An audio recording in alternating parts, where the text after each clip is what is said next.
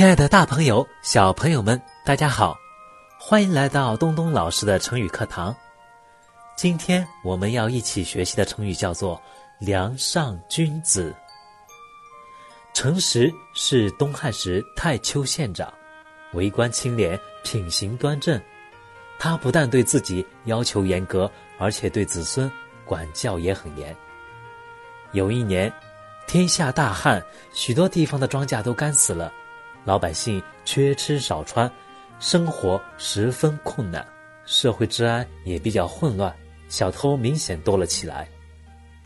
有一天晚上，诚实已经睡下了，突然他发现房梁上浮着一个人。诚实心里很清楚，这个人肯定是小偷，趁人不注意的时候混了进来，想等到诚实的家人都睡了以后再出来行窃。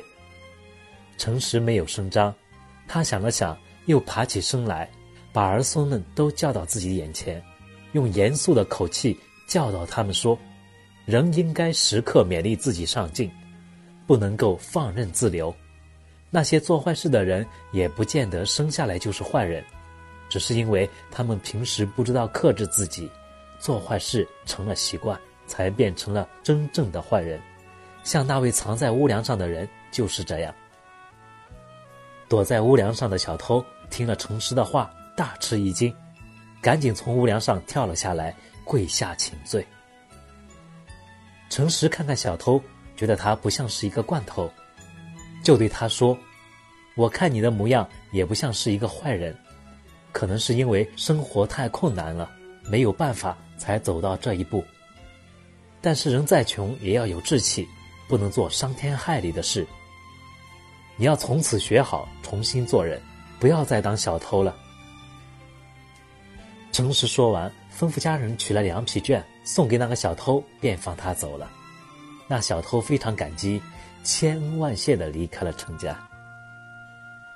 他把程实的话告诉给了其他小偷，一传十，十传百，那些小偷都知道了这件事。